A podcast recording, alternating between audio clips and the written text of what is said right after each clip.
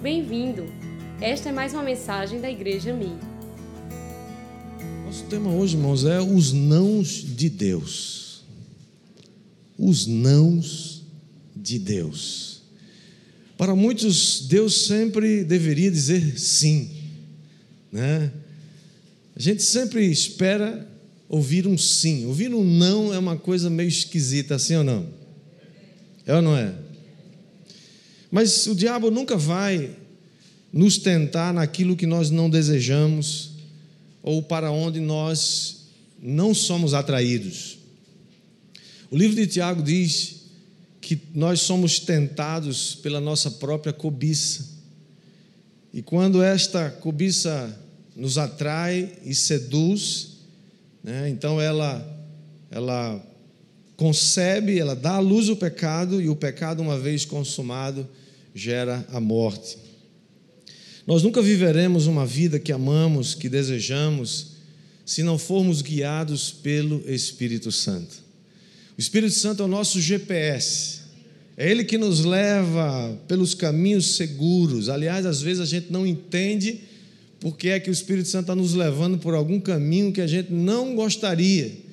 Mas é porque Ele sabe da rota da sua vida que você e eu não sabemos e ele sabe coisas, conhece coisas que você não conhece.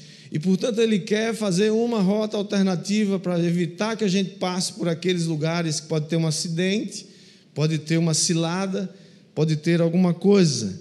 Então, nós agradecemos a Deus pelo GPS do Espírito Santo. Pessoas, irmãos, vivem muitas vezes infelizes e simplesmente elas não fazem nada sobre isso. Ou pior, elas põem a culpa do seu infortúnio ah, no imponderável ou no acaso. E pior, às vezes elas põem a, culpa nas outras pessoas. Né? São pessoas que muitas vezes estão sendo guiadas pelas emoções. E todas as vezes que você é guiado pelas emoções, você está vivendo na terra da instabilidade. Por quê? Porque as nossas emoções elas não equivalem necessariamente à vontade de Deus. Nós precisamos ser guiados não por emoções, mas pelas convicções que o Espírito Santo nos dá. É nesse contexto, irmãos, que entra os nãos de Deus. É nesse contexto que nós conhecemos os nãos de Deus. É curioso que dos dez mandamentos que estão lá em Levítico, né, capítulo 20, oito deles começa com não. Não terás outros deuses diante de mim, não farás para ti imagem de escultura, não tomarás o nome do teu Deus em vão, não furtarás, não adulterarás, não, não matarás, e assim por diante.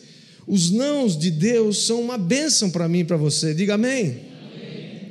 Uma criança, ela aprende rapidamente o significado de não, sim ou não? As mães sabem, né? Os pais também, como em um determinado momento da idade, né? Você, a palavra que você mais vai falar é essa: não, não, não, não. Por quê? Porque o não protege, porque o não livra a gente, né? Ou livra a criança de fazer umas loucuras. O não de Deus sempre vai ser um sim para nós. O não de Deus sempre vai ser um sim para mim e para você. Diga amém. amém. Diga obrigado pelos nãos, Senhor primeiro não que eu gostaria de compartilhar com você hoje, não vai dar tempo de compartilhar tantos, mas espero que pelo menos três. É não deite nessa cama. Você conhece a história de José? É uma das histórias mais conhecidas da Bíblia, sim ou não? Estou falando muito sim ou não hoje, né?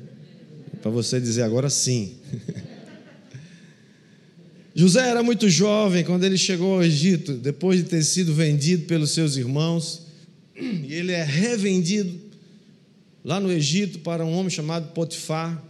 Ele era comandante da guarda, um egípcio, oficial de Faraó.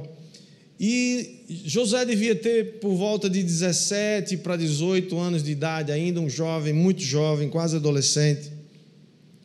E lá no capítulo 39 de Gênesis diz começa a contar a história de José no Egito. Diz que o Senhor abençoou a José de tal maneira que o seu senhor Potifar ficou impressionado. Chamou atenção o fato de que tudo que ele fazia era bem sucedido. Tudo que ele punha as mãos era prosperava. Então o que é que, que, é que Potifar faz? Opa, esse camarada é bom, hein? Esse camarada sabe das coisas. Olha, a gente põe as coisas na mão dele, dá certo. José era uma pessoa que o Senhor era com ele e José tinha um propósito muito poderoso. Você tem um propósito muito poderoso na sua vida. Tem lugar hoje para os José, irmão, sabia? Quero te abençoar com a unção de José. Sabe por que tudo dava certo? Primeiro, o Senhor era com ele, mas ele tinha uma boa atitude. Ele estava interessado em fazer as coisas darem certo. Porque às vezes o Senhor está com a gente, mas a gente não quer fazer as coisas direito. A gente quer fazer as coisas meia boca. A gente quer fazer as coisas pela metade. A gente quer o emprego, mas não quer o trabalho.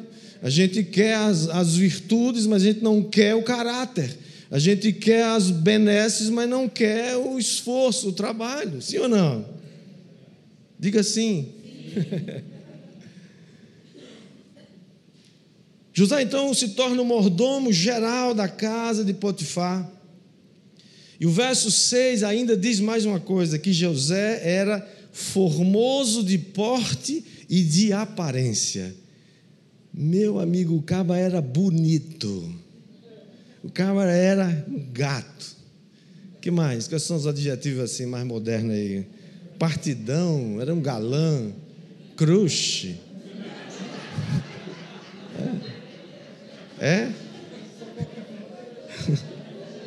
Eu só me lembro do que minha avó me dizia: esse cara é um pão. No tempo dela, né? Porque além de jovem, bonito, porte, atlético, imagina, né? Ele era um cara bem sucedido, tudo que um, um homem precisa, né? Ser bem sucedido, bonito, meu Deus. Maravilha, 1,80m. Mas não demorou muito para um espírito maligno descobrir José e armar uma cilada contra ele. E está lá em Gênesis capítulo 39, 7, que diz: Aconteceu depois destas coisas que a mulher do seu senhor pôs os olhos em José e lhe disse: Deita-te comigo. Ele, porém, recusou e disse à mulher do seu senhor: Teme, é, teme por mordomo meu senhor e não sabe do que há em casa, pois tudo o que tem me passou ele às minhas mãos. Ele não é maior do que eu nesta casa, e nenhuma coisa me vedou senão a ti, porque és sua mulher.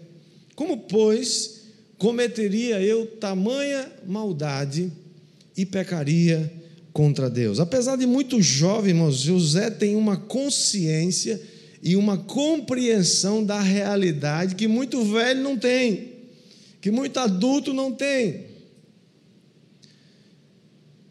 Para alguns, recusar se deitar com aquela mulher poderia ser assim, mais ou menos: oh, cara, você é maluco, essa mulher está dando mole, cara. Vai lá, aproveita.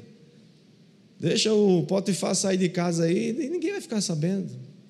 Aqui três grupos se dividem quando a gente fala sobre esse assunto. O primeiro grupo é aquele que não tem nenhum entendimento sobre o pecado e seus efeitos. E vive afundado no pecado e nem percebe. O segundo grupo é aquele que tem alguma consciência, mas só apenas do pecado eles não têm consciência de que o pecado provoca um mal muito grande. E assim eles racionalizam. Tem cristãos pensando assim: ah, Deus perdoa, né? Além do mais, a carne é fraca. O terceiro grupo é o grupo de José. Eles sabem que o problema não é só o pecado, mas também o mal que ele produz. José diz no verso 9: Como cometeria eu tamanha maldade. A gente não tem ideia, irmãos. A maioria de nós não tem ideia de que o pecado não é só uma ofensa contra Deus ou contra você mesmo, mas é um, mas ele provoca uma consequência. É claro que o pecado gera uma culpa de natureza pessoal e intransferível. Ninguém vai ser punido ou vai pagar pelos pecados de outrem. Pecado é individual. No entanto, os efeitos do meu e do seu pecado não só afetam a mim mesmo, Os meus pecados afetam a minha família. Os meus pecados afetam as pessoas ao meu redor. Os meus pecados afetam a minha cidade. E os meus pecados afetam a minha descendência. O sexo é uma bênção, foi criado por Deus. Deus criou esse negócio. E ele é tão bom, ele é tão maravilhoso que Deus criou o um ambiente apropriado para que ele seja desfrutado entre um homem e uma mulher casados numa aliança de casamento. Porque é tão sério, é tão bom isso, tão maravilhoso, que precisa de uma rede que protege. Relações sexuais fora do casamento não são somente pecado, mas elas produzem uma tamanha maldade. A terra está cheia de maldade, porque hoje os limites estão sendo removidos assustadoramente.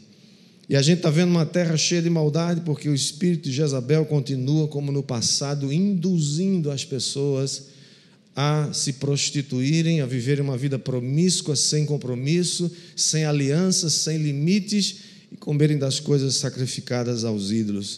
O escritor aos Hebreus, capítulo 13, verso 4, ele diz: Digno de honra entre todos seja o matrimônio, bem como o leito sem mácula, porque Deus julgará os impuros e os adúlteros. Isso não é uma questão só física, é uma questão espiritual.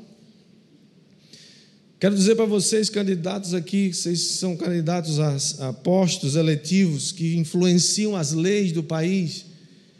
Nenhuma nação jamais ficará de pé sem cair nas mãos de algum tirano ou de algum bárbaro se não valorizar e proteger o matrimônio como um pilar sobre o qual a vida, a prosperidade e o futuro estão sendo construídos. Toda nação que menosprezou o matrimônio e começou a desvalorizá-lo, a não levar em conta que essa é a base, desmoronou. Não deixe que essa mentira encontre lugar no seu coração. Não se deite nessa cama não se deite nessa cama para se relacionar com alguém sexualmente que não seja seu marido ou sua mulher. Você não tem ideia do tamanho da encrenca que você está arrumando. Ah, o livro de Provérbios diz: somente quem não tem juízo, somente quem não tem entendimento pode se associar a uma prostituta ou a uma relação sexual fora do casamento. E alguém pode estar perguntando assim: esse pastor veio de qual planeta? Você pensa que está onde? É verdade que José pagou um alto preço por manter a sua integridade. Por causa disso, ele foi preso, injustamente, caluniado. E ele passou um tempo naquela prisão, mas sabe de uma coisa? Todas as vezes que você passa por um teste, por uma prova, Deus está te provando e Deus está verificando se você tem as qualificações para governar essa terra. Se José tivesse cedido aos caprichos daquela mulher, a sua trajetória teria sido completamente diferente, alterada. Se ele tivesse entrado na onda dela, ele teria perdido a chance de ser governador de todo o Egito porque Deus estava preparando José. Deus está preparando você e o preparo não pode ser só sombra e água fresca, tem, tem dureza, tem coisas que você não vai entender, mas se você mantiver a sua integridade, Deus vai te levar para lugares mais altos. Quando Deus diz não, é melhor obedecer, diga amém. amém. Segundo não, quero compartilhar com você hoje é não embarque nesse navio. Você conhece a história de Jonas? As crianças conhecem essa história. A baleia, que não é baleia, é um grande peixe. Né? Jonas fujão, etc. A história de Jonas é a história da sua recusa de obedecer a Deus e ir a Nínive pregar contra aquela cidade. E o livro de Jonas começa logo no capítulo 1, verso 1, que diz: Veio a palavra do Senhor a Jonas, filho de Amitai, dizendo: Dispõe-te, vai à grande cidade de Nínive e clama contra ela, porque a sua malícia subiu até mim. Jonas se dispôs, mas para fugir da presença do Senhor para Tarsis, e tendo descido a Jope, achou ali um navio que ia para Tarsis, pagou, pois, a sua passagem e embarcou nele para ir com eles para Tarsis, para longe da presença do Senhor. Mas o Senhor lançou sobre o mar um forte vento e fez no mar uma grande tempestade. E o navio estava a ponto de se despedaçar. Você conhece a história? Aliás, você pode ler esse, esse livro, são quatro capítulos só, você lê rapidinho. Jonas foi um profeta de Israel. Ele viveu aproximadamente no, no século VIII e ele deve ter é, sido contemporâneo do rei Jeroboão II, do rei de Israel. Sua história, ao contrário do que dizem alguns liberais, teólogos liberais, que afirmam que Jonas é uma, uma narrativa é, simbólica, mítica, etc. É, Jesus confirma essa história quando fala sobre Jonas. É muito provável que Jonas tenha sido é, contemporâneo, ou talvez tenha conhecido o profeta Eliseu, que faleceu por volta do ano 797 a.C. Muitas pessoas chamam Jonas de o profeta fujão, é ou não é? Ah, Jonas é o fujão, é, medroso, covarde, sei lá. Na verdade, irmãos, eu creio que Jonas é um homem muito, muito corajoso. Porque ele, Deus diz que quer que ele vá a Nínive pregar, mas ele ousa fazer um julgamento diferente de Deus. Ele, ele, ele não gosta daquele povo, Jonas não gosta do, dos, dos assírios, então ele se opõe ao próprio Deus. Porque quem era Nínive? Nínive era a capital do poderoso império assírio. E esse império prevaleceu por aproximadamente 300 anos, entre o ano 900 e o ano 612, quando foram destruídos e conquistados pelos caldeus. Nessa época, os assírios já tinham desenvolvido uma máquina militar é, brutal, implacável, que além de conquistar os inimigos, eles faziam com requintes de crueldade. É conhecido as histórias dos assírios conquistando seus inimigos, como eles usavam técnicas de esfolamento vivo das pessoas, decapitação e empalamento. Eles eram terríveis, cruéis. E com um mecanismo de controle, e a gente vê isso acontecer um pouco mais tarde, quando no ano 722 a.C., os assírios conquistaram Samaria e o reino do norte e os levaram para a Assíria, e essa era, um, era uma parte do modus operandi dos assírios, que eles então é, pegavam os seus conquistados a, a, nação que havia sido conquistada levava essas pessoas para o reino da Síria, espalhava eles em todo o reino da Síria, com o objetivo de desarticular a cultura e impedir a possibilidade de qualquer rebelião. Jonas sabia dessa história. É esse pano de fundo que Jonas tem. Os assírios são esses rebeldes horrorosos, eles são terríveis. E eles já eram nessa época uma grande ameaça a Israel. O povo de Israel, eu creio que é muito provável, com quase certeza, que Jonas estava lutando contra né, sentimentos de, de, é, de, de algeriza, de, de, raiva, sei lá. Ele, Jonas não queria conversa com esse povo. Por quê? Porque quando a gente conhece pessoas assim, cruéis, qual é a natureza humana? Pede o quê? Que eles sejam justiçados, se paguem pelos seus erros, paguem por essa, por essa crueldade toda. Mas a mensagem era clara, Deus disse para Jonas: Jonas vai à grande cidade de Nínive e clama contra ela. Ou seja, Nínive era uma cidade e o império assírio estava debaixo de um julgamento de Deus. As nações, irmãos, estão debaixo de um julgamento de Deus. Elas estão sob júdice. Elas estão, a sua maldade chega diante de Deus. A gente às vezes pode pensar, mas como é que Deus permite que tudo isso esteja acontecendo? Deus tem seu tempo, o tempo dele não é o nosso. Mas aí Jonas não quer fazer isso, porque Jonas sabe que Deus é um Deus misericordioso. Jonas sabe que Deus é um Deus compassivo. Jonas sabe que se ele pregar, muito provavelmente esse povo vai se converter, e ele não quer que esse povo se converta, ele quer que ele vá para o quinto dos infernos. Então Jonas decide desobedecer a Deus. Então ele desce à cidade portuária de Jope. Jope é um porto. Quem vai conosco a Israel já foi lá, sabe onde é esse porto.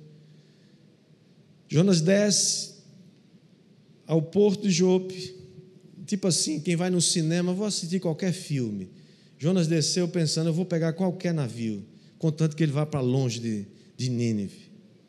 E ele então compra sua passagem, embarca com eles para Tarsis, para longe da presença do Senhor. Ao invés de ir para Nínive, que ficava uns 800 quilômetros ao nordeste de Israel, ele vai para Tarsis numa direção completamente oposta e diferente.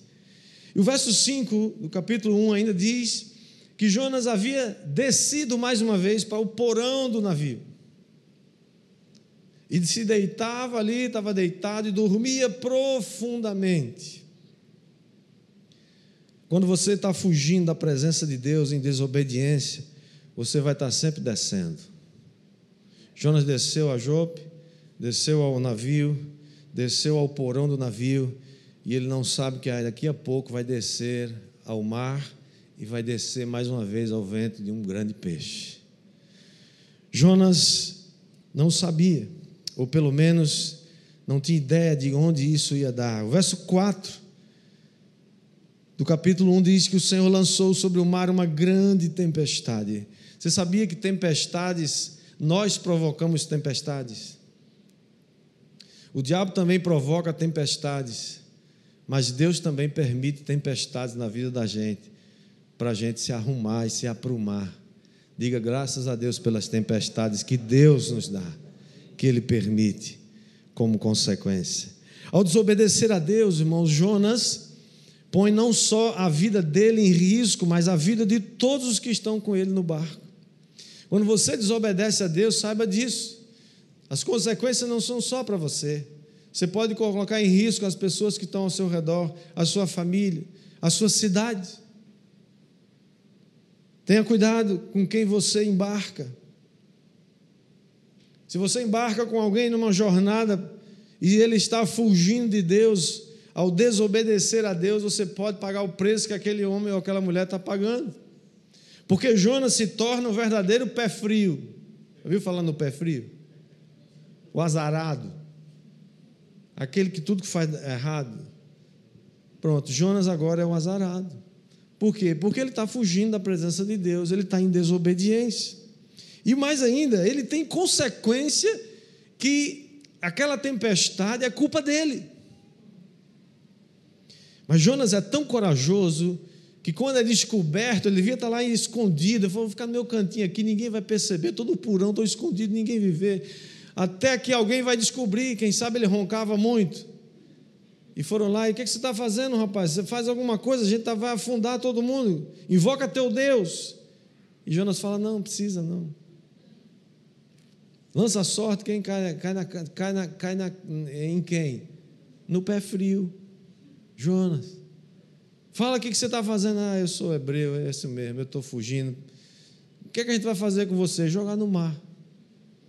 Irmãos, quem tem coragem de dizer me joga no mar, não é alguém covarde, não é alguém medroso, é alguém que tem muita coragem. Aliás, quem tem coragem de fugir da presença de Deus é alguém muito corajoso. Não devia ter essa coragem, né? Você conhece o resto da história. E ele foi jogado ao mar pelos marinheiros do navio. Mas Deus não vai desistir do seu plano. Diga, Deus não desiste do seu plano. Às vezes a gente acha que se alguém não faz, não obedece, se alguém, ai, Deus fica, ai meu Deus, ai eu mesmo, e agora, o que é que eu vou fazer? O fulano não quis obedecer. Deus, Deus é Deus, mano. Deus continua sendo Deus, diga amém. Deus providencia um grande peixe, não diz, o texto nunca disse, não é baleia. É um grande peixe, eu não sei que peixe é esse. Alguém falou assim: será que você acredita mesmo nessa narrativa de que uma, um peixe engoliu um ser humano e ele passou três dias e três noites vivo no, no, ventre desse peixe, com toda aquela quantidade de ácidos gástricos, sem ar. Você acredita nisso? Perguntou uma certa pessoa certa vez. E eu vi uma resposta tão, tão interessante. Alguém respondendo essa pergunta disse: Se alguém que fez o grande peixe e alguém que fez o homem providenciou um peixe para engolir aquele homem, ele é muito capaz de dar condições para ele sobreviver três dias e três noites ali. Se você não acredita, a escolha é sua. Um dia outro irmão falou assim: se a, a escritura tivesse dito que a baleia, que Jonas engoliu o peixe, eu teria acreditado também. Mas não precisa exagerar, né, irmão? Mas Deus providencia aquele peixe, e, e lá no ventre do peixe, Deus sempre providencia uma oportunidade para você se arrepender. Irmãos, arrependimento cancela decretos, arrependimento muda histórias, arrependimento muda, cancela vereditos, respia pecados. Jonas se arrepende. E clama, diz: Ah, Senhor, será que eu vou ver ainda alguma vez o teu templo? O que é que eu vou fazer agora? E ele se arrepende, e Deus ouve, claro, Deus ouve, e ele decide então ir a Nínive, né? E você conhece a história, não vai ter tempo a gente falar tudo, mas Jonas, o peixe vomita Jonas numa praia, ele vai a Nínive e começa a percorrer uma cidade que deveria levar três dias pelo menos para ele percorrer toda aquela uma grande cidade. E ele faz tudo isso em um único dia. E a mensagem de Jonas era: ainda 40 dias e junho e, e Nínive vai ser subvertida. Ainda 40 dias e Nínive vai ser destruída. Ainda parecia que ele estava assim dizendo: haha, daqui 40 dias vocês vão ver seu bando de. Ele não espera que ninguém se converta com uma mensagem dessa. Não é verdade, irmãos? Mas a Bíblia diz que toda Nínive se arrependeu. Irmãos, quando nós olhamos a história do arrependimento de Nínive, isso mostra que não existem pessoas sem jeito. Não existem pessoas que não têm jeito, que não podem ser mudadas. Pessoas que não podem ser transformadas, todas elas podem, pelo poder do nome de Jesus. Quando nós pensamos em assassinos, em, em série, né? estupradores, traficantes de drogas, ah, terroristas. É da natureza humana a gente invocar justiça, a gente invocar ah, castigo para esses homens violentos, né? cheios de ódio. Mas essa história de, de Nínive nos mostra que não há limites para a misericórdia e a compaixão de Deus.